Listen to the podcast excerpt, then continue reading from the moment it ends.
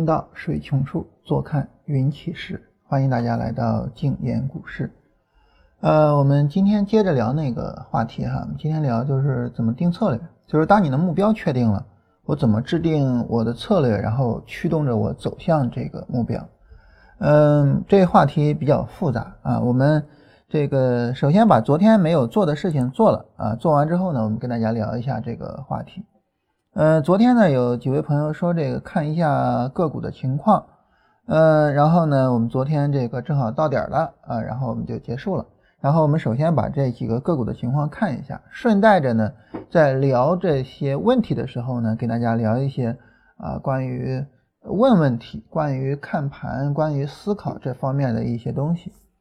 首先这个说是，呃，看一下啊，六零零三零九这个股票。六零零三零九啊，叫万华化学啊。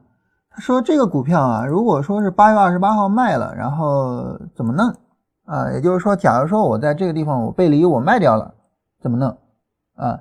这个事儿呢，大家也有很多人非常的疑惑啊。这个呃，昨天呢在直播回看的那个群里面，呃，正好。我们还在聊这个事情啊，今天早晨在直播会看的群里面还在聊这个事情啊，就是这样的走势，如果说我背离我卖掉了怎么办？嗯，我们曾经跟大家讲过一个概念啊，这个概念呢叫做小波段啊。我们说，呃，市场呢它分成一般情况来说啊，我们把市场分成三个级别啊，第一个级别呢就是趋势，第二个级别呢叫做波段啊，第三个级别呢叫做短线。啊，那么短线的行情呢，一般我们非常简单的使用，呃，这个红绿柱切换来进行定义啊，这个一个红柱，然后呢，这就是一个短线上涨，一个绿柱啊，这就是一个短线下跌，啊，这是短线的定义，非常简单。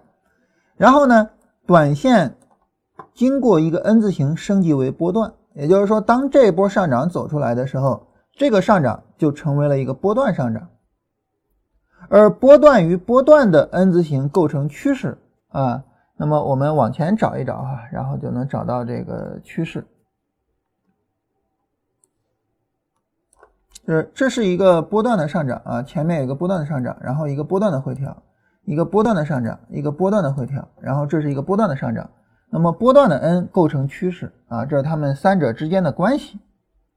在这个里面呢，我们会发现一个很有意思的情况，就是，呃，在一个波段过程中啊，它会有一些行情，你说它是波段吧，嗯，没有那么大，比如说这儿啊，比如说呢，像这个地方，但是你要说它是短线吧，好像它又比短线要大一些，这样的行情呢，我们称为叫做小波段，啊，也就是说刚才的三个级别里面呢。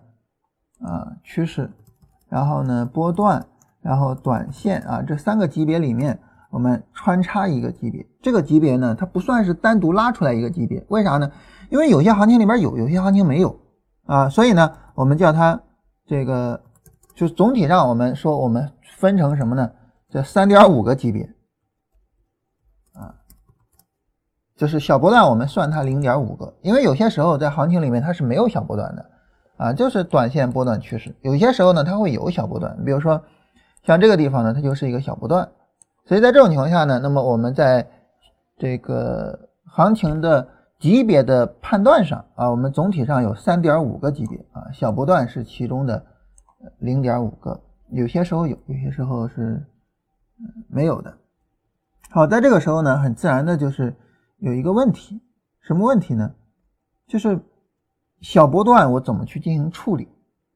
就波段其实很好处理，对不对啊？波段是非常好处理的啊。你比如说，就整个它的上涨过程哈，我们刚才说这是一个波段的上涨，然后波段的回调，波段的上涨，波段的回调，波段的上涨，波段很好处理。怎么讲很好处理呢？就是你看，当市场走出来波段回调的时候，它基本上基本上哈不不能说确定的。基本上呢，就是在很多时候，他会给你一个进场的位置，嗯，他会给你一个进场的位置。这儿在指标上其实不是太明显啊，但是从价格上你能看出来，第二波的下跌时间上、呃空间上都有不足，所以这是一个不是太明显的一个背离，嗯，然后市场展开了新一轮的拉升，然后后面这个呢是比较明显的，就明显的不能再明显，就是说这个波段回调是非常明显的一个这个底部抬升，所以呢它会给你一个很明显的进场位啊，呃或者是呃给你一个很明显的这个出场的位置。但是呢，小波段呢，有些时候呢，就是不是太好处理，不是太好处理在什么地方呢？就整个行情，它既然是小波段，它的行情的规模呢就会比较的小。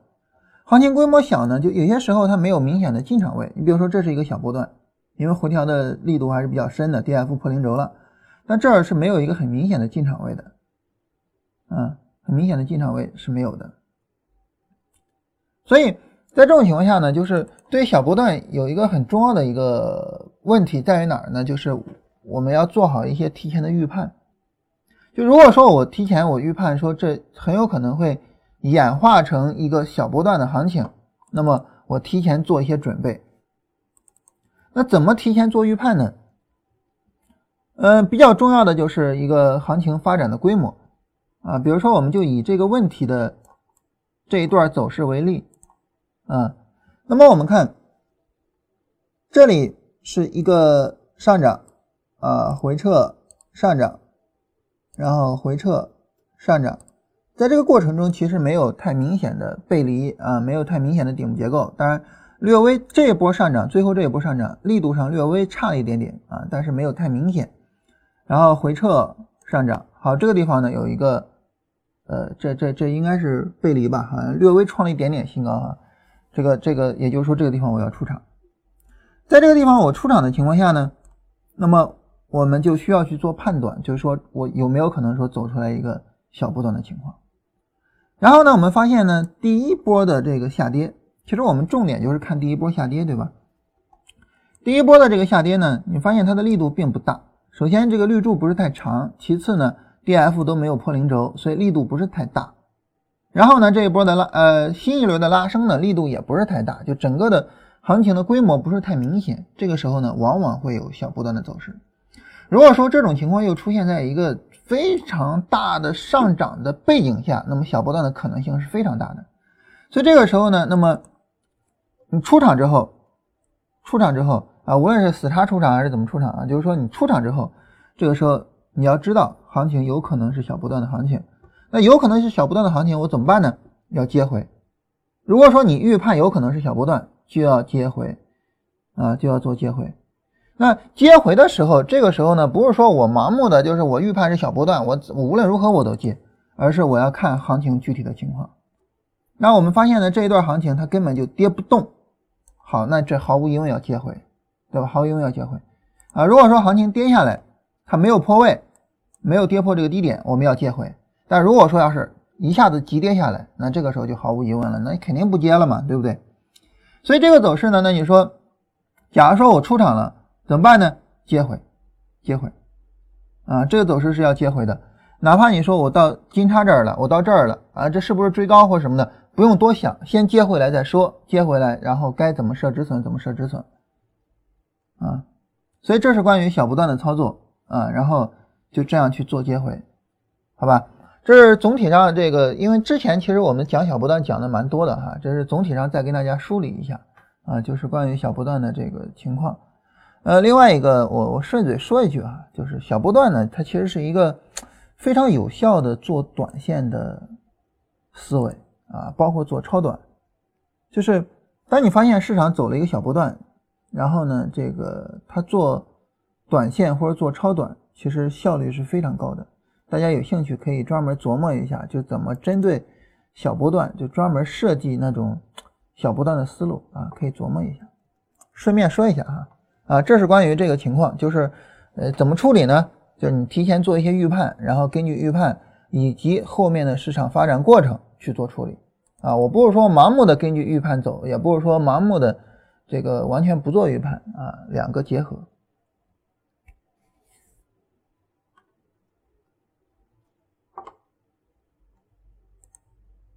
第二个说这个老师帮忙看看方大碳素的股票呗，这个可以看啊，方大碳素啊，这个可以看，但是看什么呢？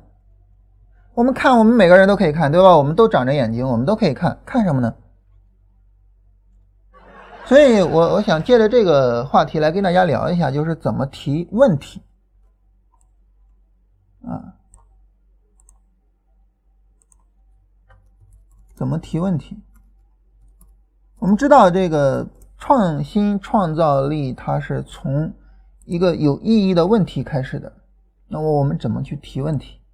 提问题呢，有三个方面，或者说有三个方向啊。这三个方向呢，前两个是我们经常会犯的错误。嗯，第一个方向呢，就是不知所云。就你提了一个问题，但是我不知道你要干嘛，我我我就是不知所云。你比如说，就是呃，帮忙看看放大碳素呗，我不知道你要干嘛，对吧？你说让我看看怎么看，看什么？嗯。当你说你说就方大碳素的价格，你去做一个评评估或者是什么样，那这个很明显的，每个人都能看出来上涨回撤上涨背离，然后后面方大碳素有可能会构造一个高点，这个这个这个太容易看出来了，这么容易看出来的东西，你你有必要去问吗？所以我不知道你要干嘛，所以当我们提问问题的时候呢，有些时候这个问题不知所云，啊，这是第一个。我们非常容易犯的错误。那么这种不知所云的问题，或者说不知道该怎么回答的问题，还有一个变种，什么变种呢？就是太宽泛，就太宽泛。它不是说不知所云，但是呢，太宽泛了，以至于说没有什么太大的意义。你比如说，假如说啊，这个绝佳机会，绝佳进场啊，这是我们跟大家聊的一个交易系统。然后呢，就有人说啊，这个。绝佳机会啊，绝佳进场。那么加均线筛选行不行？绝佳机会，绝佳进场啊，加均线筛选行不行？你发现这个问题，你让我怎么回答？太宽泛了。加局限筛选，你有一万种筛选方法，你不跟我说你具体怎么加，我怎么知道行不行啊？所以太宽泛了，以至于宽泛到。就是不知所云的程度啊，这是第一类问题。当然，这个我不是说批评这一位提问题的朋友啊，我是说对于我们很多人来说，我们有这种情况。我给大家举一个挺有意思的例子哈，就是就是呃，通过这个例子，我们能够看出来，就是这个不知所云来源于哪儿。嗯，有一次一朋友找我说：“徐老师在吗？”我当时没在嘛，然后在看孩子。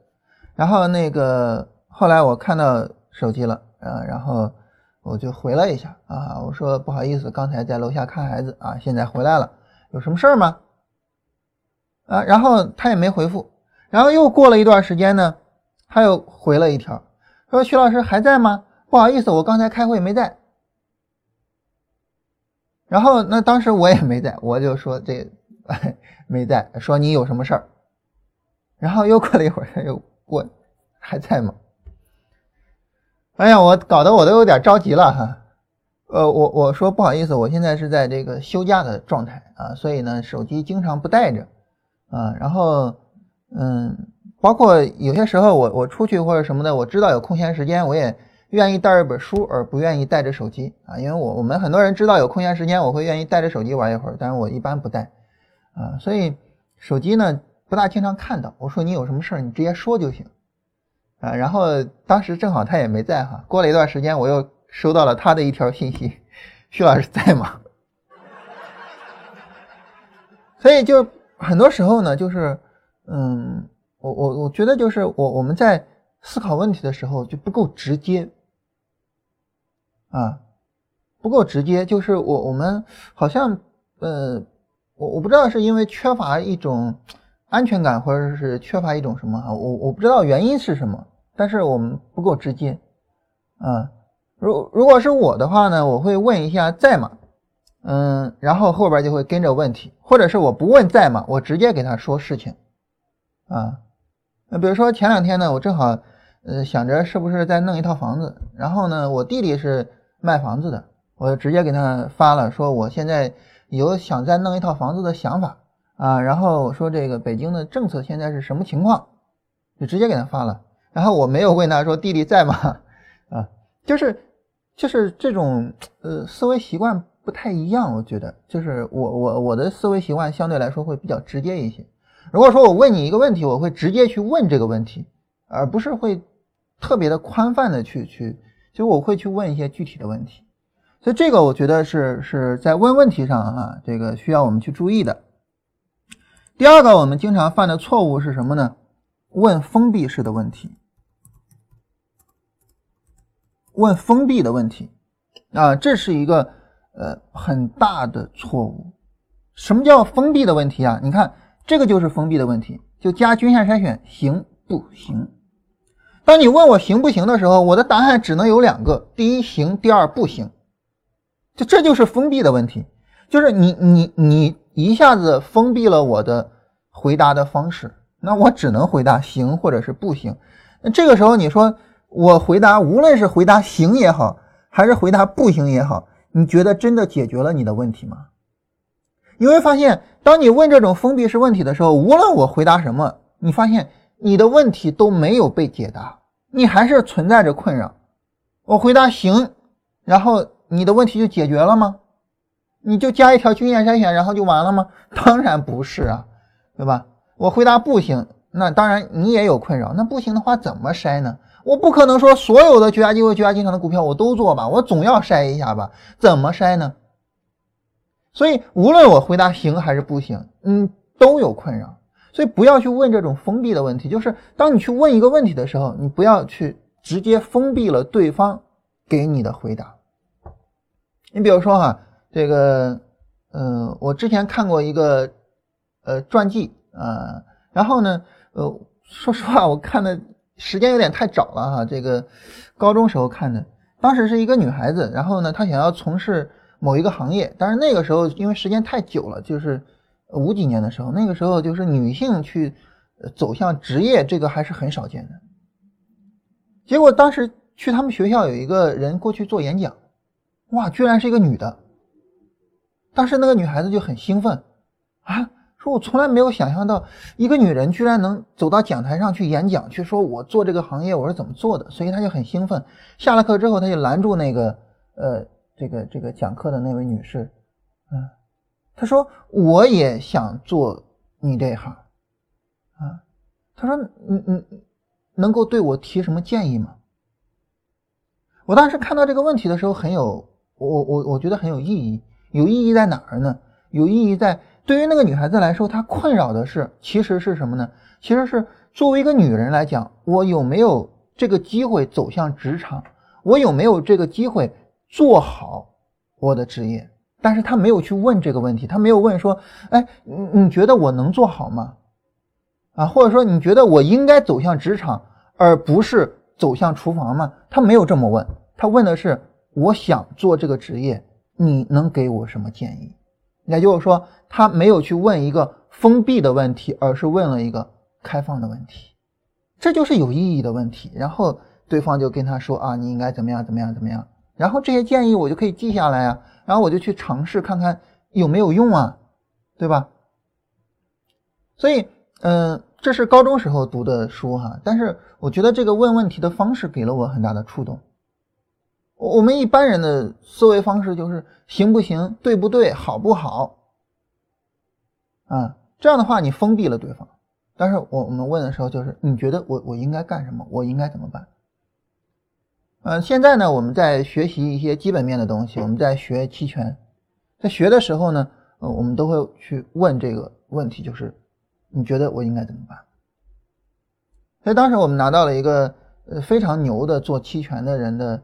联系方式啊，在跟他联系的时候，我们就会说，那我们以前一直是做投机的，然后现在呢，我们想通过期权去做一下投机啊，然后优化一下我们投机的成绩，你对我们有什么建议？就这一个问题。那么这一个问题呢，我说了我的背景，就是我是做投机的，我说了我的目的，就是我希望期权能够优化我们的投机成绩，并且我说了我的期许，就是你能给我什么建议？这样的问题就是有意义的，但是如果说我去问他，哎，我们现在是做期呃做投机的啊，我们想通过这个这个期权去优化我们的成绩，你觉得行不行？那你说这对方怎么回答？行，行，那怎么办呢？怎么具体做到呢？那不行，这，对吧？所以就是不要去问这种行不行、好不好、对不对这种问题，而要去问你是怎么看的。这样的话呢，对方就完全就根据自己的想法去去去给你挥挥洒洒的去给你讲了。那个时候呢，我们的收获就会很多。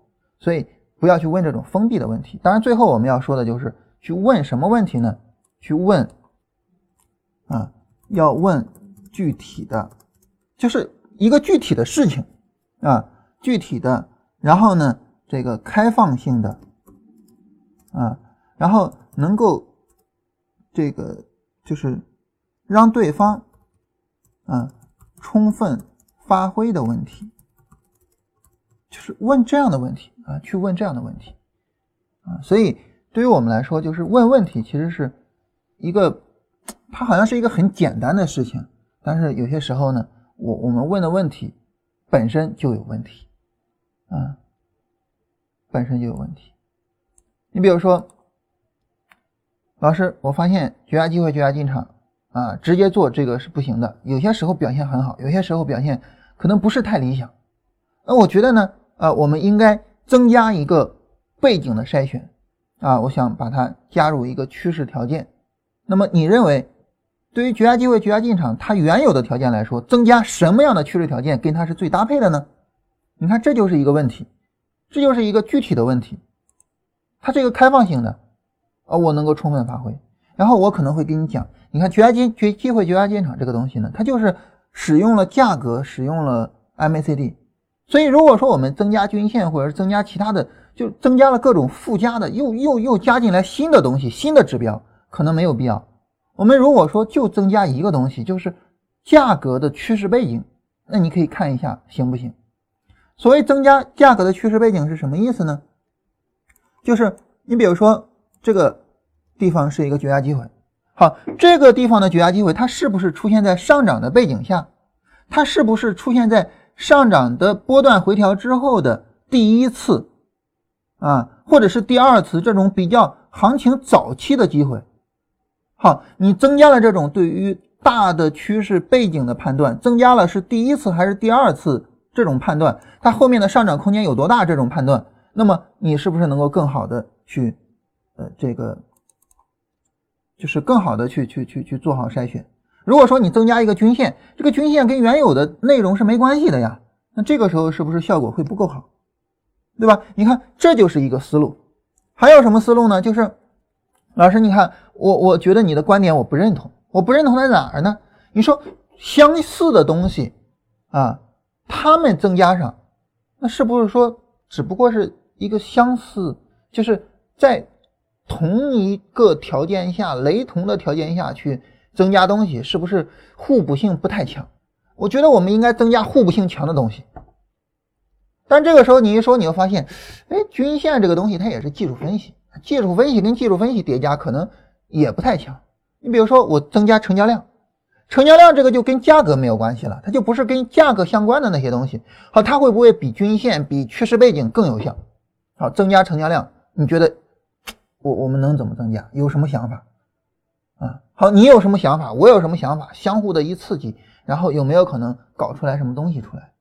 我觉得这种问题是非常有意义的问题，能够相互去刺激的问题，所以这是顺带着跟大家聊一下哈。就是当我看到就是说，哎，这个帮我看看放大碳素呗，我的第一反应就是，我我我觉得我应该跟大家聊一下这个话题，就是我们应该问什么样的问题，好吧？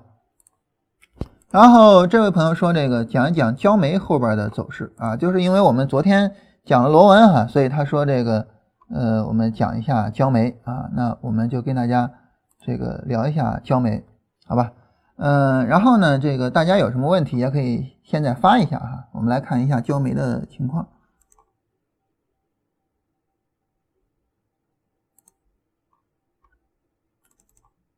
啊，焦煤指数，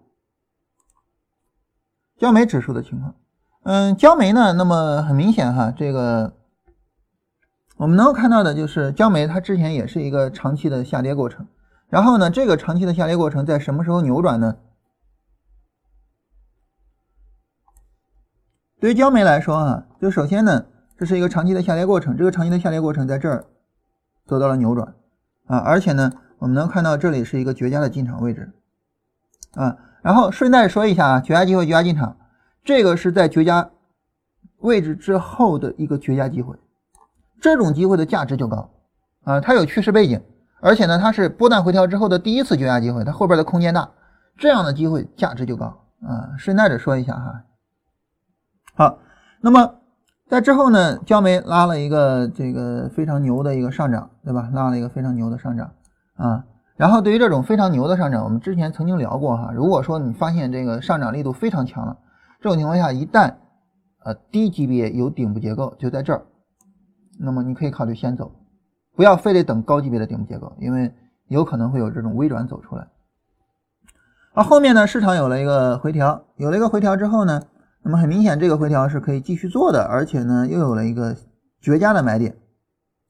但这一波拉升没有再创新高，所以呢它就有可能转空，因此我们可以去做空啊。然后呢我们又得到了一个绝佳的卖点啊，这是前面的这个操作。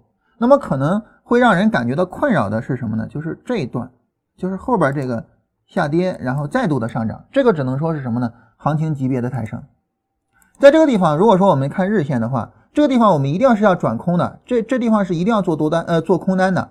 当，这个空单呢，有可能我们会在这儿抛掉，或者在这儿抛掉。在这儿抛掉是什么呢？你发现有背离，在这儿抛掉什么意思呢？就是你发现这个地方很可能是一个小波段，就拉升也拉不到哪儿去啊。所以要么呢我就不抛了，要么呢抛了我也要接回，然后最终在这儿出掉。在这儿出掉之后呢，就说行情级别的抬升，怎么讲行情级别的抬升呢？我们看周线上。就是一个大规模的波段回调，然后呢，呃，带来继续的上涨，只能这么去理解啊。就是说，对于这个行情，只能这么去理解。当然，你说我就把它理解为是空头了，所以这在这儿我没有做多，你说有问题吗？我说没有问题，没有问题啊。你非得这么去理解的话，没有什么问题，其实是没有问题的啊。那么。如果说我们把它理解为是一个大的规模的抬升，也就是说这是一个周线级别的大的波段回调的话，好，这个时候你很明显能够发现这两段走势是有背离的，同时呢，这两段走势的背离呢又在这儿有了一个最终的小的背离，所以这是一个小的买点。当然有可能在这儿会被骗，然后被止损，然后在这儿买进，然后做成了啊，这是过去的走势。然后呢，我们再展望一下未来。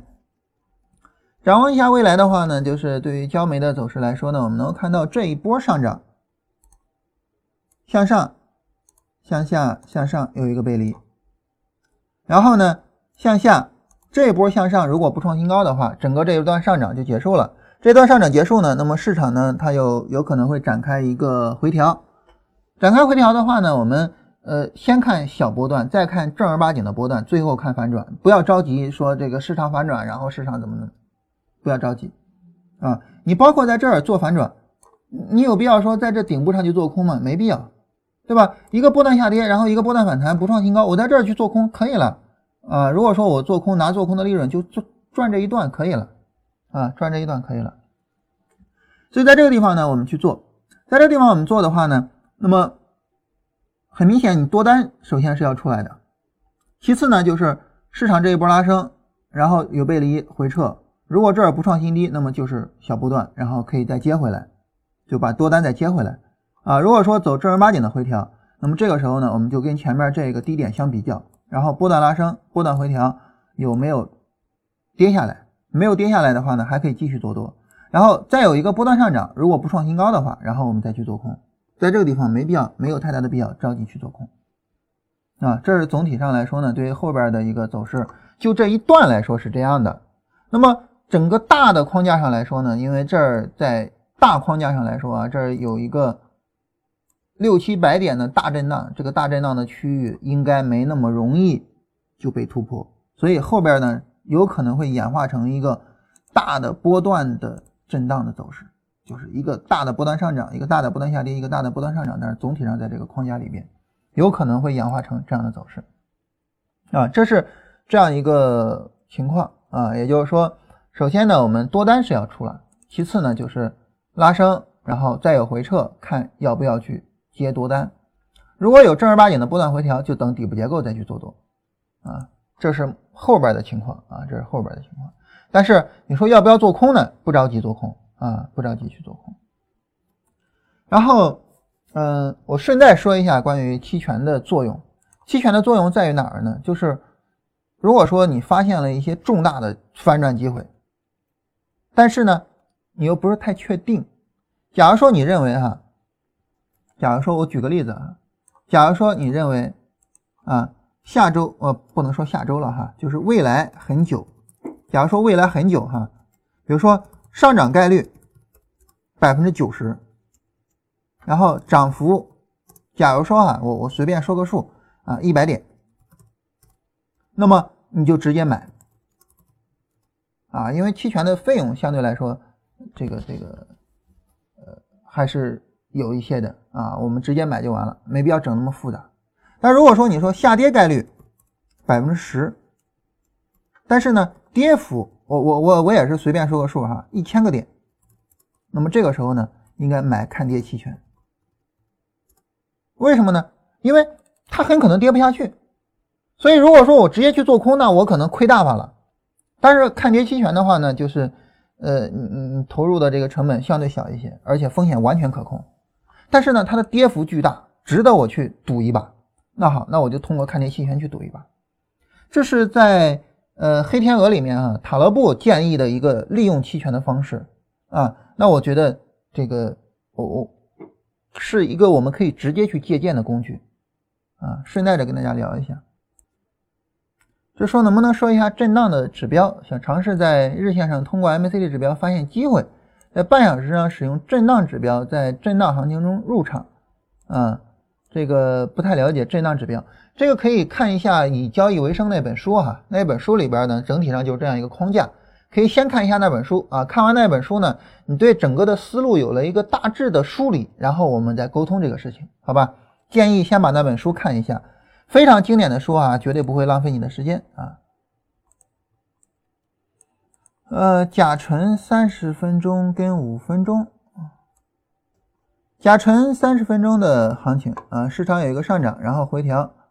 嗯，在五分钟上呢，这个走出来了一个小波段的走势啊，市场一个漫长的回调，但是在三十分钟上并没有一个很大的反应。对于小波段的走势啊，这个特别值得强调的就是，呃，他说这个做了一笔单子，做了一笔多单，然后被平保了。对于小波段的走势啊，特别值得强调的就是，一旦小波段后面，一旦小波段后面走出背离，那么这个背离的有效性会特别强。为啥呢？之前我们跟大家说过了。呃，优酷上专门有一期节目叫《为什么 DIF 回零轴之后的背离特别有效》啊，这个专门解释了这种情况啊，所以呢，它跌了下来啊，这个是很正常的情况，好吧？这个走势是很正常的啊，这是关于甲醇这个走势。那大家大家如果说没有什么其他的问题，我们就开始扯淡了啊。然后如果说你只关心技术这一块呢，就是到。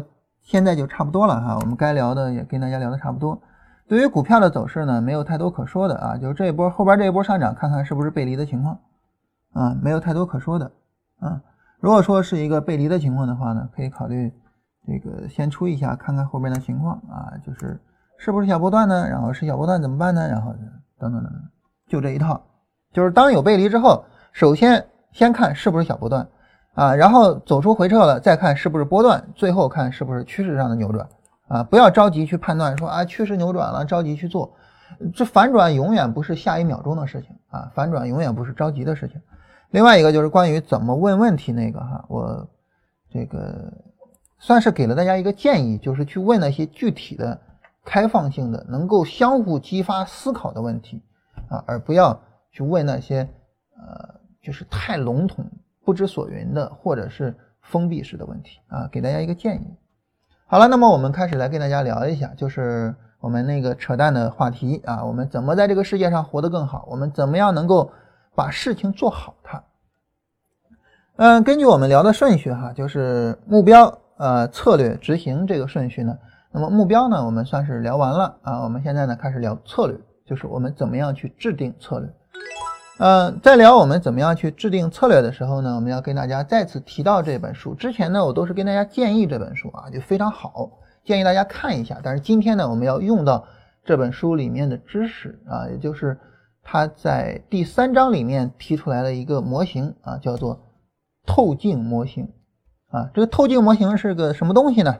给大家简单的去理解一下，呃，简 简单的去解释一下哈。首先呢，就是这是一个事物啊，这是一个东西啊。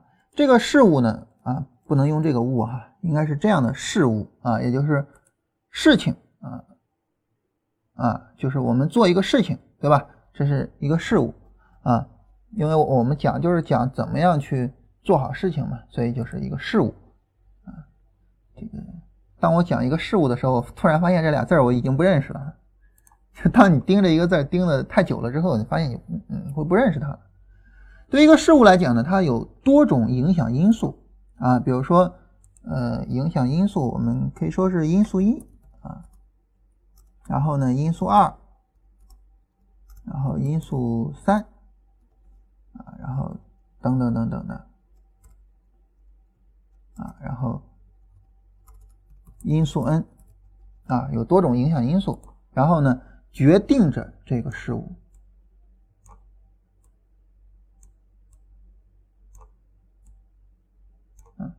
好，那么这是事物运行的逻辑，就是这个东西呢，它在运行过程中，它受到各个因素的影响，然后呢，它产生了不断的演化迭代，然后这个这个这样一个概念，然后呢，我们对这个事物本身以及这个事物的影响因素，我们能够对它有一个直接的一个认知吗？就说我们能够去直接去认识这个东西吗？其实我们是没办法直接去认识到的，啊，我们没有办法直接去认识到这个事物，也没办法直接去认识到影响事物的这个各个因素，啊，这个话题是什么意思呢？嗯，大家知道我经常。引用一句话啊，就是庄子里面有一句话叫做，呃，天地有大美而不言啊，四时有明法而不议，万物有成理而不说。就是这个东西它是不会主动蹦出来告诉你我们是怎么回事的，你需要自己去琢磨，需要自己去研究，需要去自己去发现这个事物运行的逻辑。所以呢，他不会张口跟你说话，我是什么东西。我的影响因素有多少？这些因素是怎么影响我的？他不会告诉你，而我们只能够自己去琢磨什么呢？我们自己去琢磨，去发现啊。我们使用一个词儿哈，叫这个事物运行的一些线索，一些线索啊。然后当然对应的也有线索一啊，线索二，然后线索三啊，然后线索 n。啊，然后，当然，我们发现的这些线索和因素，它们之间会有一个交互的关系，啊，就是这些线索当然不是胡乱发现的，那一定是这个东西它对事物有影响，我才会发现它，对吧？你比如说今天股市涨还跌，跟我今天中午吃红烧肉还是吃，呃，这个这个其其他的犯，它是没有任何关系的，我也不会找这样的线索。嗯，但我会找的线索呢，就是你比如说政府的政策呀，这个呃人们的买卖行为呀，或者等等等等这些东西，而这种线索呢，就会是影响它的因素，所以他们会有一个交互关系。通过这个交互关系，我们也会调整我们的线索。当我们发现一个线索呢，对于事物并没有一个明显的影响的时候呢，那么我们就会调整我们的线索。好，我们根据各种线索，自然而然的我们会得到一个什么呢？我们会得到一个结论，对吧？我们会得到一个结论，就是我们自己的一个对事物的认识啊，这个结论。当然，那么当我们得到结论之后，我们会根据这个结论去处理事情啊，所以我们会根据我们的结论呢去做决策。然后呢，当我们做了决策之后呢，这个事物会告诉我们啊，你做对了还是做错了？你比如说，你做通过这个一些线索，然后呢得到一些结论，然后你就买了一只股票，这个股票呢你买了之后，我操赔了，你就知道我我线索可能有问题，或者结论可能有问题，我需要去重新调整。那赚了，哎，它就有可能是正确的啊，那我就需要去保留。所以呢，事物会对于我们的决策有一个反馈，然后呢，我们会根据这个反馈去调整我们的行为。好，这是总体上一个大的框架，就是我们人就是根据这个东西去做决策，去调整我们的行为模式的啊。那好，那这个东西为什么叫做透镜模型呢？就透镜这两个字是从何而来呢？原因在于呢，就是我们的线索和因素不是一一对应的，不是哦，就是我们没办法完全一把抓住这些因素。我们就好像通过一个镜子，通过一个透镜来看这个东西似的，我们看的没有那么真切，没有那么清晰，所以叫透镜模型啊，就好像在镜子里面去看一样啊。那么呃，我们知道柏拉图的那个著名的呃那个比喻啊，我曾经跟大家讲过，就叫做呃山洞的一个比喻，就是啊我们呃被绑着没办法动啊，然后我们身后有一堆火。然后火呢，它会把一些东西的影子映照到我们前面的山洞上啊，山壁上，然后我们就根据那个山壁上的影子去观，去去去去感受啊，桌子是什么样的啊，马是什么样的啊，所以其实跟这个跟这个透镜模型的理论是相似的，就是说我我们没办法直接得到这个东西的呃真实的情况，我们只能通过我们的观察，我们自己的一些。呃，对它的认知，然后不断的去优化，不断的去琢磨，啊，所以叫透镜模型。好了，那么当我们这个理解了我们人是怎么样做决策的时候，这个时候啊，就是这个基本的决策模型有了之后，好了，我们就可以根据这个基本的决策模型去进行分析了，就是我怎么样才能够得到有效的决策？那么我们怎么样才能够得到有效的决策呢？第一点啊，它很简单，但是呢很重要，就是多考虑一些因素，多考虑一些因素。我跟大家说一个很有意思的事情啊，这个事情可能会摧毁我们的三观啊。当然，这个其实也谈不上摧毁了哈，因为我们很多我我我们大概应该能够知道这个事情。就是当时有一群心理学家哈，他们就想做一个实验，做一个什么实验呢？他们就是想看一看，你说这些神经病的医生，他能够有多大的概率准确的判断出来我有神经病？所以呢，他们就伪装成了神经病，然后去找那些医生去看，啊，我我有神经病，那些医生呢？你看，我操，这人有神经病，送进了精神病院，在精神病院里面呢，他们当然就。恢复了正常人的行为，啊，正常人怎么着我就怎么着，然后呢就被医生诊断为有妄想症，就是妄想自己是个正常人，但其实你是神经病。也就是说，你越表现出来正常人的样子，医生就越觉得这个人的神经病还没好，啊，当他们最终表明身份的时候呢，这个精神病人大吃一惊，啊，不是精神病医生大吃一惊。然后，精神病的，就是那家精神病院的院长向他们发出了战书，说你们以后如果说再伪装成病人来，我们一定能看出来。然后呢，就有大量的病人去看病的时候，他说没有神经病啊，根本就没有病。但其实呢，心理医生呃心理学家再也没有去过那一家医院。就是说，专家对于我们的诊断其实是。很多时候是错误的，这个很让人吓一跳啊！如果你说做股票的专家判断它会出问题，这个我们还可以接受。为什么呢？第一，股票这个东西它本身就是随机的嘛。第二，那你你即便是判断错误，我就是赔点钱嘛，我我不会有什么生命或者是其他方面的危险嘛，对吧？所以。呃，第三呢，就是当我做股票的时候，我已经准备好了承担风险，所以总体上来讲呢，就是股票，你比如说什么专家比不上治飞镖什么的，那个我们还可以接受。但是这是治病哎，这是治病哎，这个我们能接受吗？治病这个事情，它不应该具有太强的随机性吧？然后，当我们把我们自己托付给医生的时候，我们心里面没有什么准备好承受风险的那种准备吧？第三个就是你作为一个专业的医生，你怎么可能出这种问题呢？所以很自然的就是他们就去研究啊，说为什么这些专家会出错呢？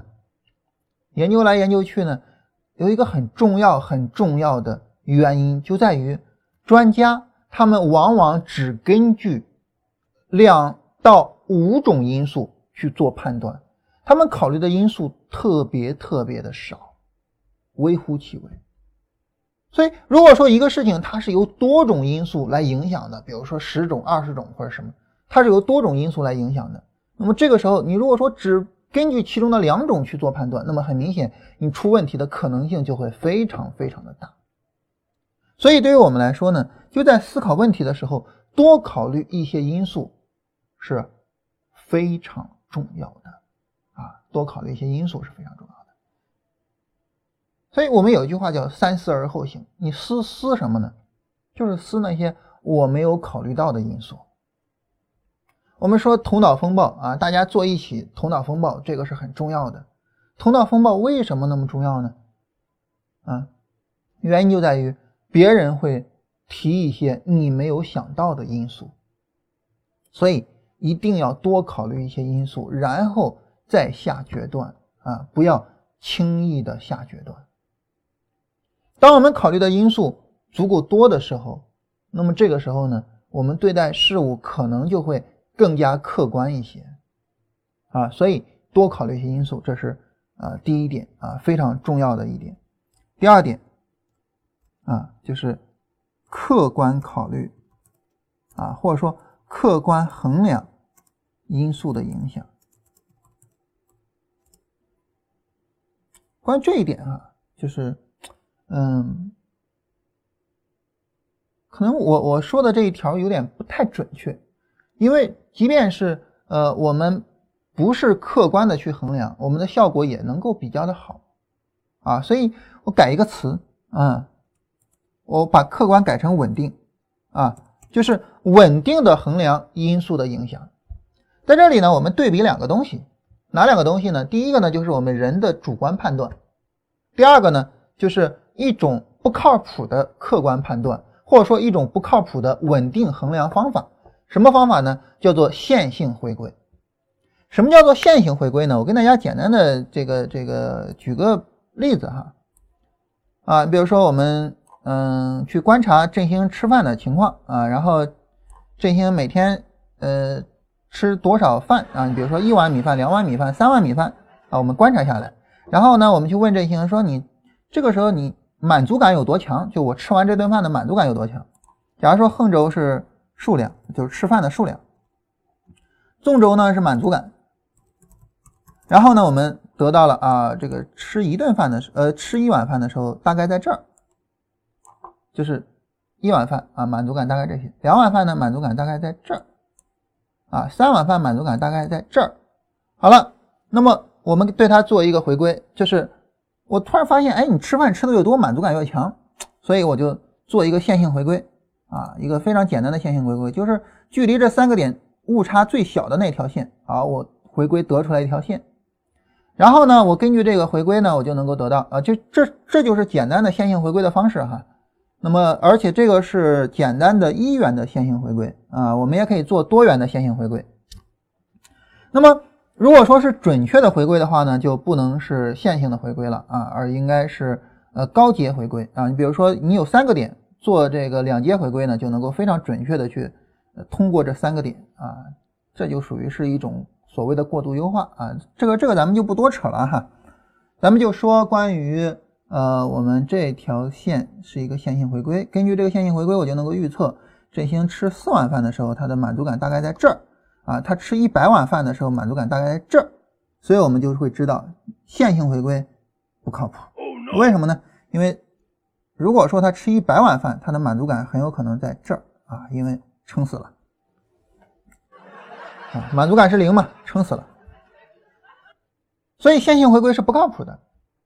但是呢，因为线性回归呢，它是一个稳定的衡量工具，所以如果说我们使用线性回归的方式啊，去确定这些因素的影响，并且呢，我们根据这个去做预测，然后你会发现啊，然后你会发现它比人主观上去做预测，它的效果要好的多得多。啊，比如说我举一个例子哈，也是一个毁三观的例子啊。当然，这个书里面都有很多相关的这些例子哈。就你比如说，呃，一群士兵，然后呢，如果说我根据他的一些测量的一些情况，就身体的测量的情况、精神状态的情况，我去预估这个士兵的表现，跟教官在跟这个士兵接触了一段时间之后，去预估这个士兵的表现，哪个会更为准确呢？就是第一种。再比如说呢？我根据一个人的简历去预估这个人在工作中的表现，和 HR 对他做一番面试之后去预估他的表现，谁会更准确呢？根据简历直接预估，这是很毁三观的哈！几乎每一家公司都在花费着大量的人力和财力养着一个 HR 的部门，但是呢，这个部门它的预估还没有一个简简单单的线性回归靠谱。为什么呢？原因何在呢？原因在于我们人的衡量标准是不断的在变化的，啊，所以我说稳定衡量嘛，稳定衡量它才能够有更好的效果。但是人很难稳定的衡量，都是在变化的。我们有一个词儿哈，叫做双标啊，就是双重标准。你对待这个东西是这个标准，你对待那个东西是那个标准。我们知道这个昨天呢，iPhone 发了他们的新产品啊，叫 iPhone。叉，啊啊，iPhone 十啊，然后呢，我们就看到这个 iPhone 十的外观上呢，留了一个齐刘海。那么这个时候呢，喜欢 iPhone 的人就会说：“哎呀，这个齐刘海留的很漂亮。”嗯，不喜欢 iPhone 的人就会说什么呢？如果一个国产手机留个齐刘海，你们会不会骂呢？Oh no！当然，到底这个外观漂亮不漂亮哈，这个我不评价啊。因为我的评价肯定也是取决于我的屁股，而不是取决于我的脑袋，所以我不评价。但是呢，我们很明显就能够看到，对同一个东西，不同的人他会有不同的标准，而更可怕的在于，同一个人在同一个事情上会有不同的标准。啊，你比如说啊，这个前一段时间啊，很久之前了哈，西班牙的这个媒体啊，西班牙的税务部门就说。梅西偷税了，然后一个皇马的球迷或者一个巴萨的球迷可能会对此做一些评价，评价是什么？咱们不说哈。那么，在今年的夏天呢？哎，他们又爆出来说 C 罗偷税了。那么同一个人啊，无论他是皇马球迷还是巴萨球迷，那么对这个事情做评价的时候，那么很可能跟梅西偷税会不一样。那么它两个有什么太大的区别吗？我们假设没有区别哈，当然，因为我我我也没有仔细研究哈，我也不知道有没有区别。假如说没有区别，但是即便完全没有区别，一个皇马球迷对待这两个事情会有不同的态度，这就是双标嘛，这就是屁股决定脑袋嘛，对吧？但是，比如说，那么我会痛恨啊贪污行为，但是突然有一天我爸当了大官了，他贪污了，我会怎么样呢？啊，这个不言而喻。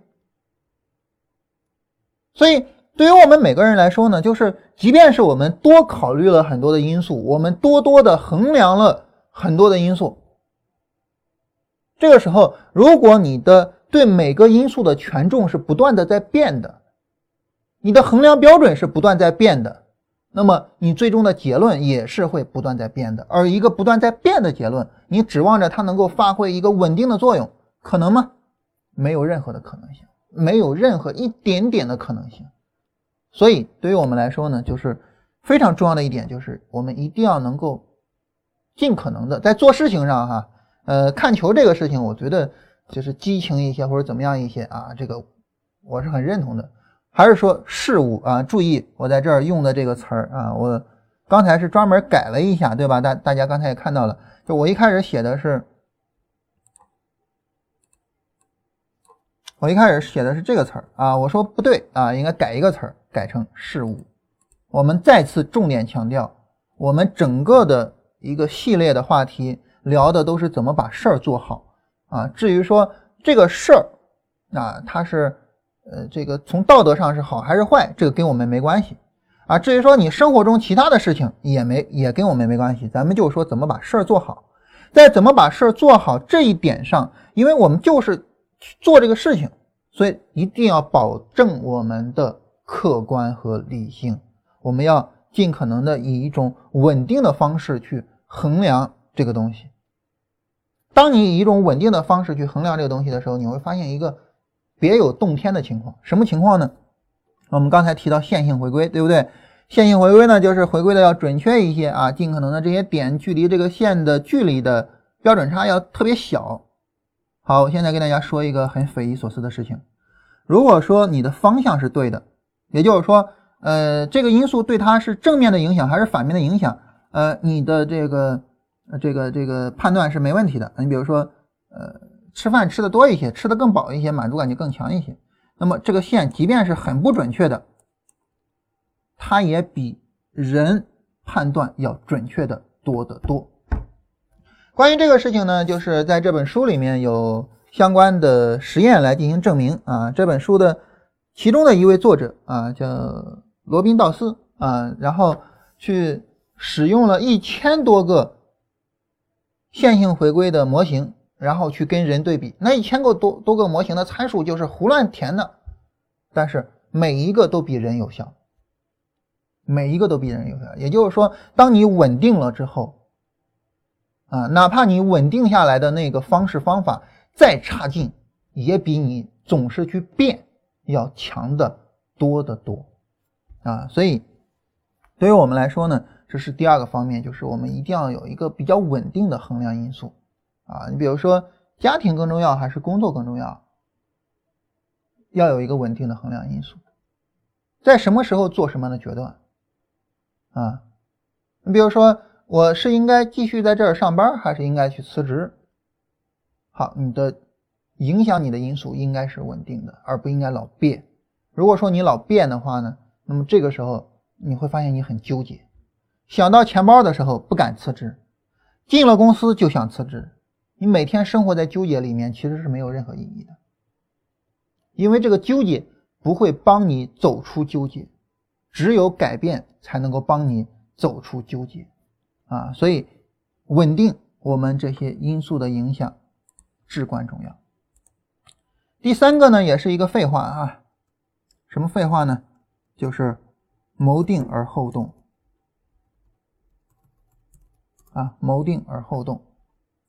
怎么讲叫谋定而后动呢？就是如果说你老是去变的话，你没有想明白，没有想清楚啊。你比如说我列出来线索一二三四，我最终得这个结论，好了，我定好了，我就按照这个结论来。然后呢，哪怕说我这个决策有问题，没没关系，我事后反馈，事后再调整，我慢慢的调整。没关系，但是呢，我一定要谋定而后动。如果说你是这样的，你不会出大的问题；如果你不是这样的，那么这个时候啊，一个很有意思的事情啊，就是别人就可以套利。大家可能会觉得很不可思议啊，你说在人身上怎么套利呢？这本书的第四章举了一个在人身上套利的这个呃叫什么例子呢？就是一个实验的那种例子啊。咱们不说实验，咱们说生活中的事儿。生活中什么事儿呢？你比如说怎么样去套利你呢？比如说我举个例子哈，假如说呢有一些公司给你打电话啊，哎你好，请问你需要银行贷款吗？啊，我相信每个人都接到过很多这种电话啊，我几乎每天都有。啊，然后我是直接挂掉啊。有一次很有意思啊，我听说这个，哎，你好，你需要银行贷款吗？咔给挂了。挂了之后，那哥们儿也不知道怎么火气比较大哈，又给我打过来了。打过来了，我就没接，又挂了。然后他又打，然后我就接了。我说你怎么老打呀？他说你这个人怎么就是这么不礼貌呢？怎么这么不尊重人呢？啊，电话你直接啪就给我挂了。不知道我是怎么那么倒霉哈，就碰上他那天。吃了枪药似的，然后我说，我不知道你从哪儿得到我的电话，然后就贸然的给我打电话，你觉得咱俩是谁先不礼貌的呢？所以很有意思啊。但是别管怎么说吧，就是会有些人给你打电话说你需要这个呃贷款吗？当他告诉你说你需要贷款吗的时候，你就会，假如说你正好需要贷款，他说哎我需要贷款，你会问他你们利息是多少啊？对吧？那我需要贷款，那很自然的我就我我就会问一下喽，那你们利息是多少啊？我随便说个数哈，啊我们这个利息很低的啊，你比如说你贷一万块钱，一天只需要还一百块。啊，利息啊！这个时候我一听，我操，一天还一百块，啊，这个好像也不是很高嘛，对吧？那一天还一百块，我还是能还得起的嘛，然后就可以贷了。那实际上呢，一天一百块，一年就是百分之三十五点六，正好在国家的那个百分之三十六线下边哈，这个利息是超级高的嘛。但是反过来哈，假如说我们去银行。银行说：“哎，你看这个理财产品不错啊，你要不要买一下？”那我们就会问啊，那这个理财产品利息多高呢？我能挣多少钱呢？银行的人会怎么跟你说呢？你看，年化收益百分之四点九，你一年啊一百万，你就能拿到四万九。你看这比那个定期存款高多了。你有没有发现，就是前面告诉你那个利息低的时候，他跟你说一天多少？而那个跟你说高的时候呢，他会跟你说一年多少？为什么这样呢？原因在于呢，当我们听到收益这个东西的时候，啊，当我们听到收益这个东西的时候呢，那么这个时候呢，我们会非常关心的就是概率和收益的多少，我们不太关心那个时间长短。所以哪一个能够刺激到你，哪一个能够让你马上下决断，他就会给你说哪一个。如果说那个要带给你钱的人，他告诉你啊，你十万块钱啊，然后一年多少钱呢？一年你要给我们三万六千块钱，我们还会贷他的钱吗？但是反过来呢，那个让你存银行理财的人说，你十万块钱一天，我们给你多少钱呢？我们一天给你三块钱，你还会去存银行理财吗？反过来之后就完全不一样了，所以如果说你不是谋定而后动的，如果说你的决断、你的结论会经常的根据别人给你的信息而不断的摇动，那么这个时候呢，你就会被别人叫套利，别人就可以从你身上套利。我可以先借钱给你，然后呢，我再从你这儿借钱，因为我从你这儿借钱呢，我的利息很少，我借钱给你，我的利息很多，我就从你这儿挣到钱了。再比如说呢，有些人呢会非常容易的去去被别人影响啊。你比如说，呃，看一个有什么中国有嘻哈啊，一开始呢看了前两期，哎呀，觉得这个吴亦凡不错啊，尤其是到三四期的时候，吴亦凡那些专业的术语的点评啊，太厉害了啊，对吴亦凡叫什么黑转粉。然后到后面呢，这个吴亦凡开口一唱歌，又发现崩了，没有潘玮柏唱的好啊，对吴亦凡粉转黑。你看，就是就是就是黑转粉，粉转黑，黑转的特别容易。那么对于这种人来讲呢，整个娱乐圈就都可以从他身上去套利啊！我可以从你身上得到你的关注，我可以从你身上得到你腰带里的钱。所以，就是对于我们来说啊，就在做事情上谋定而后动，就多么简单的一个一个一一个要求，但是至关重要。如果说你不是谋动谋定而后动的，你会发现。别人从你身上拿走了钱，你根本不知道他是怎么拿走的，所以那个时候你会有一个结果，就是，呃，你被人卖了，但是还在帮人数钱，啊，所以这三个基本的原则啊，我们跟大家简单的聊一下，就是，嗯，简单的去跟大家聊一下，我们想要做好一个策略啊，然后一些三个基本的原则，然后根据这三个基本的原则去做策略。我们做的策略不会太差，我不敢讲说你每一次做策略都一定能够做出来非常好的策略啊。无论我做什么事情，我就是啊，然后这个事情都能做得非常好，这个我不敢讲。但是呢，你至少不会太差，你至少能够基本上满足你的目标，基本上去满足你的需要。但是这三个无论哪一个你差了一点点，那么你都会出现问题，生活中都会有纠结。第一个。多衡量一些因素。如果说衡量的过少，这个时候事后发现，哎呀，我当时怎么就没想到什么什么呢？哎呀，我怎么怎么怎么怎么怎么，就会后悔。所以我们经常有一个句式叫做，呃，做某某事情最好的时间是十年前，其次是现在。比如说买房子最好的时间是十年前，其次是现在。啊，你就不要就因为没有买房而纠结了，就就就在那儿后悔什么了，没有必要。第二个呢，就是如果说我们衡量的因素的那些权重会不断的变化，你事后也免不了会有各种各样的后悔的表现。你比如说啊，这个我一开始因为什么什么什么原因，我觉得那个会更重要一些，然后我选择了什么什么。比如说，假如说我觉得这个年轻的时候工作更重要吧，然后顾不上家庭，结果呢妻离子散啊，然后很凄凉。当然我说的比较极端了，哈哈，妻离子散很凄凉。然后就开始说：“哎呀，你说要那么多钱有什么用呢？啊，对于一个人来说，还不是健康最重要的吗？还不是家庭最重要吗？哈，所以你看，这就活得很纠结，对不对？啊，那第三点，如果说没有谋定而后动的话，那这个出问题的这个可能性太大太大了。所以呢，那么对于我们来说啊，我们今天要跟大家聊的这所有的内容里面呢，两个部分，第一就是你知道你是怎么做决策的。”在你知道你是怎么做决策的情况下呢，我们就有意识的把我们的决策做好。怎么样才能够有意识的去做好呢？就是这三个基本原则啊，我们就简单的讲这三个基本原则，好吧？明天我们再详细的讲一些其他的东西，但是今天就简单的讲这三个基本原则。这三个基本原则如果真的能够做到的话，那对于我们来说呢，它会很有帮助啊，会很有帮助。嗯，当然能不能做到，这个就看我们自己了，这个就取决于我们自己了。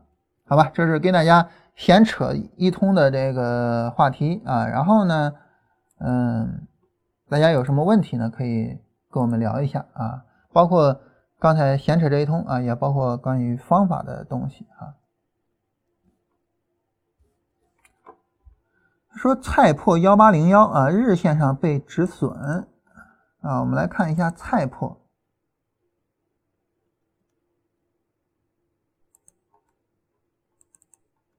菜粕幺八零幺日线做多被止损，那这里就有一个问题了。这个问题就是，这个做多好像是有点问题啊。这个问题就是做多好像好像是有点问题，整个是一个下跌的背景啊。但是呢，但是呢，就是说，呃，如果说我们把这个行情呢视为是一个波段上涨。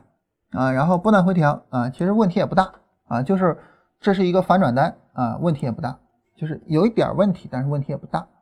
嗯，我们来看一下指数的情况啊，因因为指数呢看长久的走势会更为稳定一些。啊，看指数的话，这个操作价值其实很低了哈，因为很快的跌到了前低附近啊，这个操作价值其实是很低的，就是做多的这个价值其实是很低的，啊。那么这是一个方面啊，这是一个方面。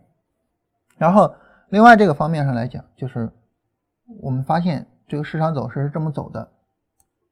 当然你说这个地方小绿柱能不能做多呢？能做多，能做多。但是我们发现市场是这么走的。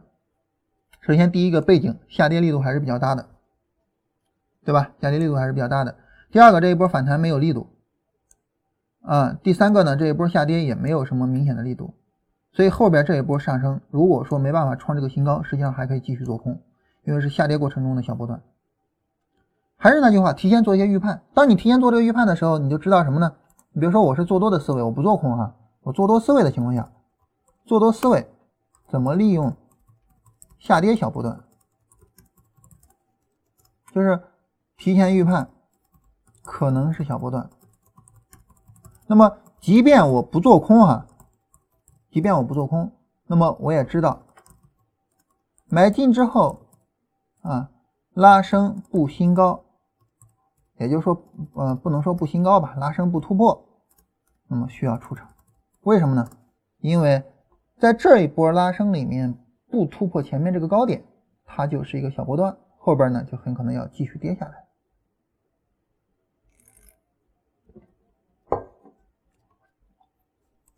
其实最惨痛的不在这儿，最惨痛的在于呢，我们刚才提到一个事情，就是小波段之后的背离是比较有效的。找一找案例啊，嗯，不是太好找，因为因为小波段本身就不多啊。我们刚才看股票是不是？就是小波段的背离，小波段之后的背离是比较有效的啊。这个刚才跟大家说了啊，因为呃原因也很简单啊，就是因为呢呃小波段是一个 D F 回零轴的过程，D F 回零轴之后的背离很有效，这个是一个常识，对吧？所以真正惨的不在这儿，真正惨的是很多时候我们会遇到这样的经历啊，这样的经历会让我们印象深刻，就是嗯我在这个地方下跌，小波段。下跌，我在这个地方做多被止损了啊，后边不敢做多了，然后正儿八经的低点来了，涨起来了。当然，我我不是说豆粕会涨起来，我只是呃说一下这个事情。所以在这种情况下呢，你对行情做预判就更重要了，更重要了。就在这一波该做就就就就应该做。我们刚才看的什么品种来着？焦煤。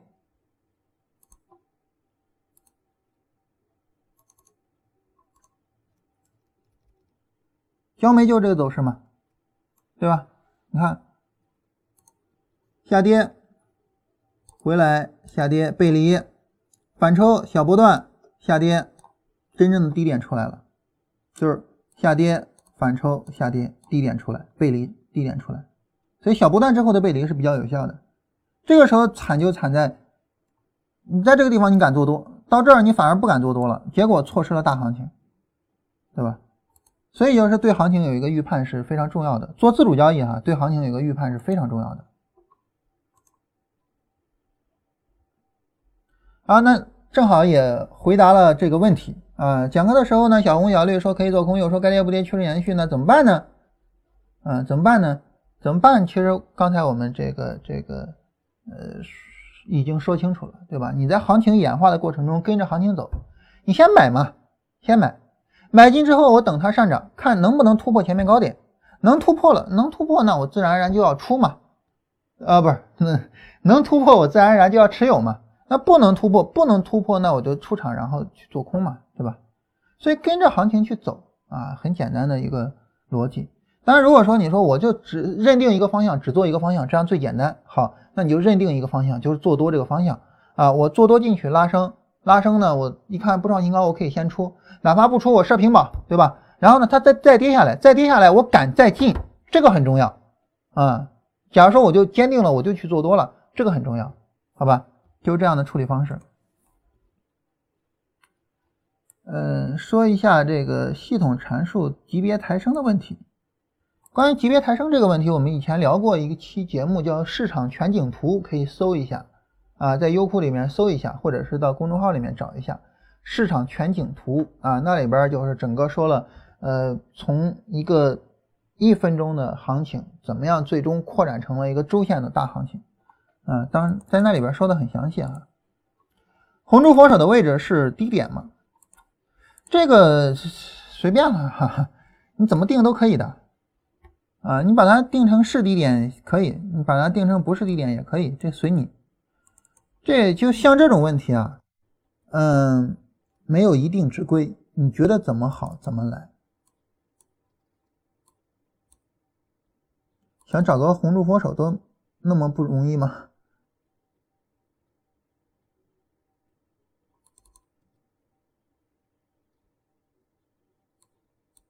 啊，比如说这是不是低点？随便怎么定都行啊。然后你定这儿是低点。然后这个向下破位，然后后边就不用再做多了啊。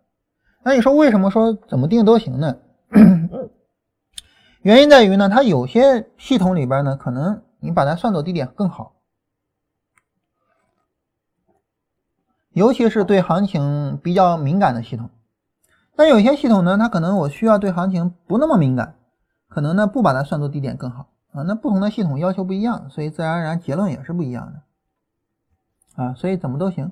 一般我们的逻辑是这样的，就是如果说这是一个佛手的最低点，啊，就红柱的最低点，然后红柱呢后边有一个变长的过程，它变长呢也变得比较明显，就是长度比较明显，比如说是最低点的三倍或者五倍啊，这个就自己定个数字，我们就把它视为低点啊。这样的话呢，是一个综合的一种方式。现在我们主要使用这种方式啊。大家有什么问题哈、想法，我们来说一下。呃，玻璃幺八零幺在半小时图内交死叉加仓还是出背离再加仓？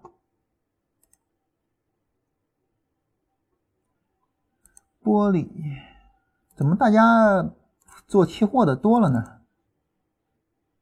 三十分钟，玻璃的这个三十分钟啊，就假如说我我现在持有一个空单，然后我长期持有啊，持有一个空单长期持有，然后这个地方我要不要去加空单？那你很明显啊，你发现这个问题什么呢？就是说，首先呢，这是一个反弹，反弹，所以我要做空。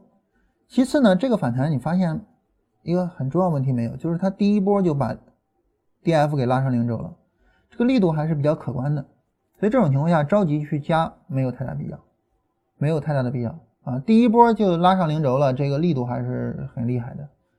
你你像这种拉回来、拉回来、拉拉不上零轴，你你这个直接加就完了啊，甚至都不用说这个死叉加，你 D F 缩短，对吧？你直接加就行了，在这儿。啊，或者是在这儿直接加就行，啊，都不用等死叉。但是你像这个呢，第一波就拉上零轴，这个力度还是非常强的啊，我觉得没必要太着急去加。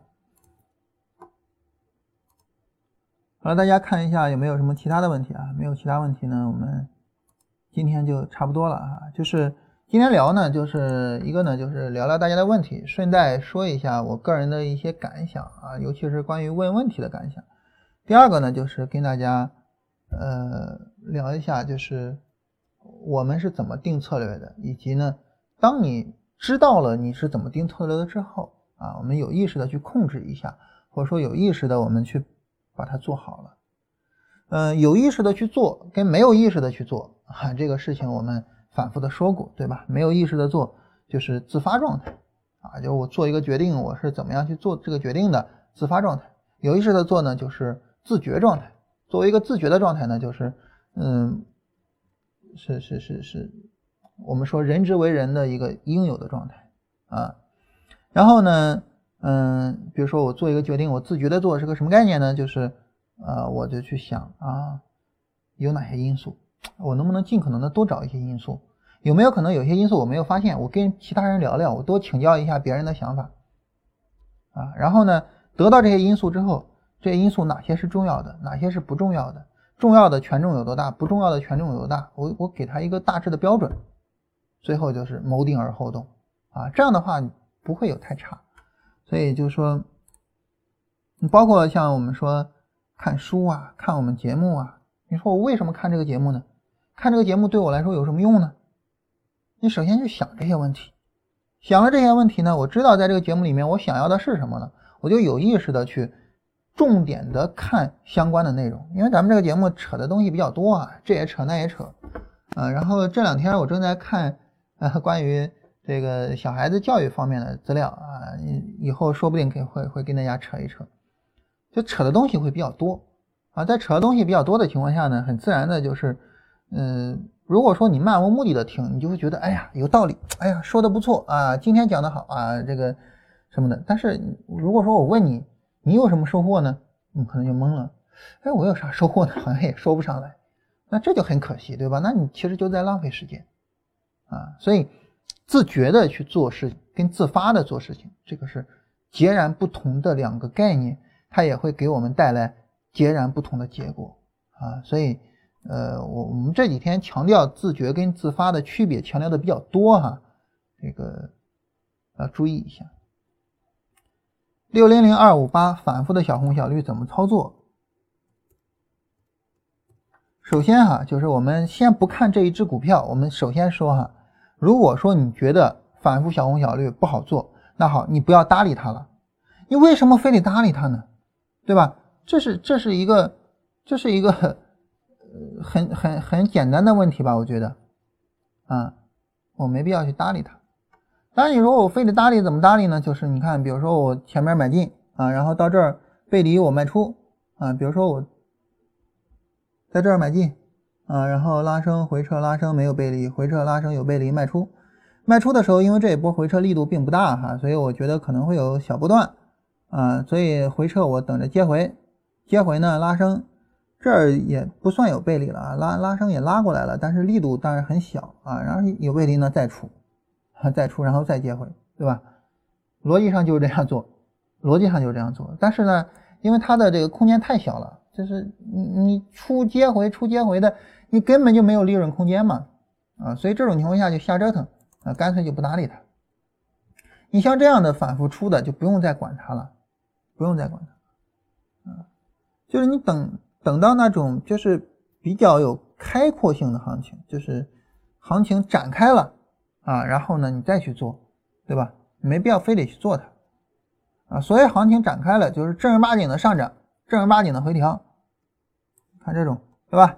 像这样的，就是行情展开了，正儿八经的上涨，正儿八经的回调。啊，然后我就去进场，我就去做它，啊，然后你像那种行情没有展开的，就先甭搭理它，啊，你等行情展开了再去做，不晚。我我我我我我老跟大家强调一个概念，就是不晚这个概念，什么时候都不晚，啊，你比如说，假如说我就想做它，然后呢，前面你看小红小绿小红小绿的，等行情展开，怎么叫行情展开？正儿八经跌下来了，跌下来之后，我再去看我我我我要不要去买它。对吧？啊，这儿这儿有一个多内背离，要不要买呢？因为你看这波下跌力度还是比较大的，可能买进价值不高。我我我再等一波下跌，再等一波下跌，正正儿八经的一波反抽，正儿八经的一波下跌，然后我再去做。就你等行情一展开，你会发现决定非常容易下啊。行情不展开，就是在这儿，首先决定很难下，其次呢，就是你即便是下了决定，你发现根本就没有利润空间，玩它干嘛呢？没必要呢，对吧？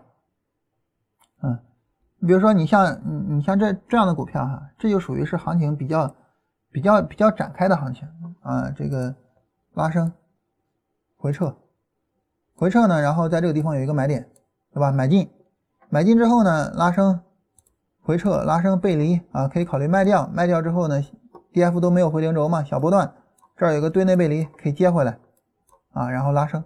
就这种行情展开了，你就发现非常好做啊。行情展开了之后，你。就是非常好做，就是买卖点清晰的都不能再清晰了，所以这种情况下就很好做。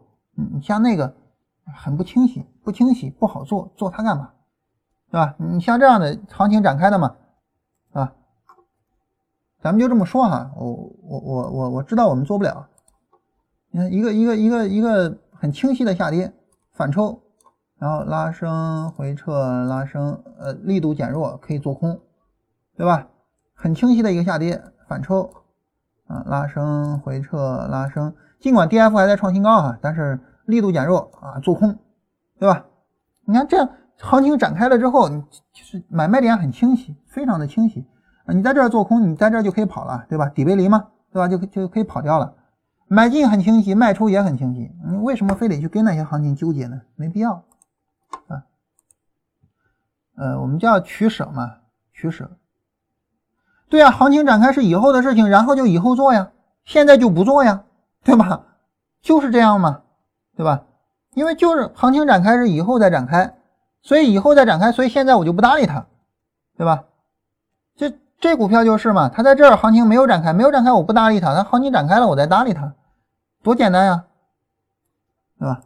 我知道行情展开是以后的事儿嘛，是以后的事儿，你不搭理它不就完了吗？你现你现在不管它不就完了吗？对吧？我我我我我我我给大家举一个可能伤害人的例子哈，啊，这个例子可能有点不大恰当，我我我首先说抱歉，嗯，就是经常会有人跟我们这么说，哎，那过呢，我不要钱，我不要钱，我我去你那工作，我就是为了学习。我们假如说哈，现在有一个人，他就是为了愿意我我就为了学习去工作，我都不要钱什么的，你觉得这个人现在是个是个是个什么水平？这个人现在他的上涨曲线是一个直线式的上涨，还是一个这样的走势呢？毫无疑问嘛，对吧？他是啊，所以我说对不起，不要。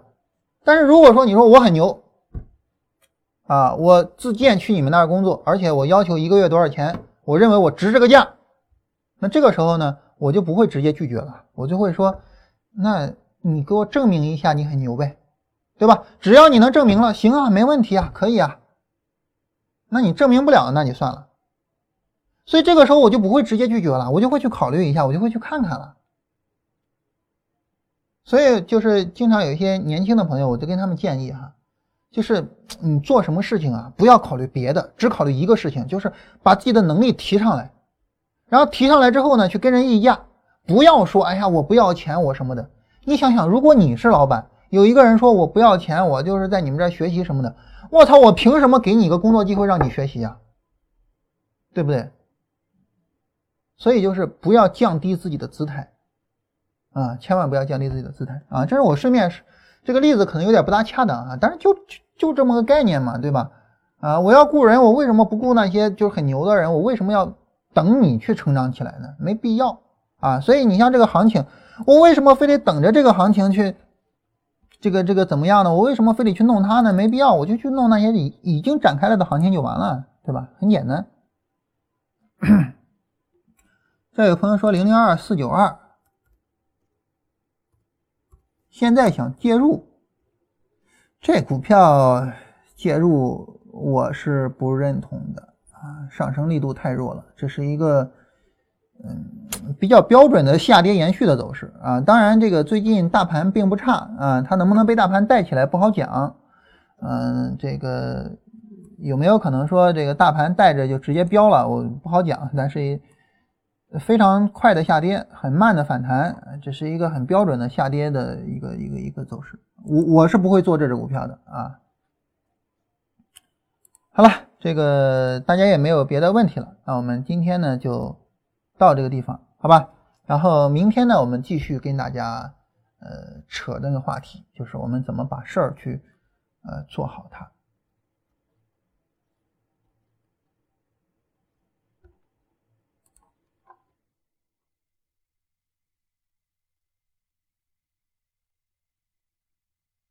Bearing something new and something old and something borrowed. I know this crazy life can be a bitter pill to swallow, so forget about tomorrow. Tonight, we're drinking from the bowl.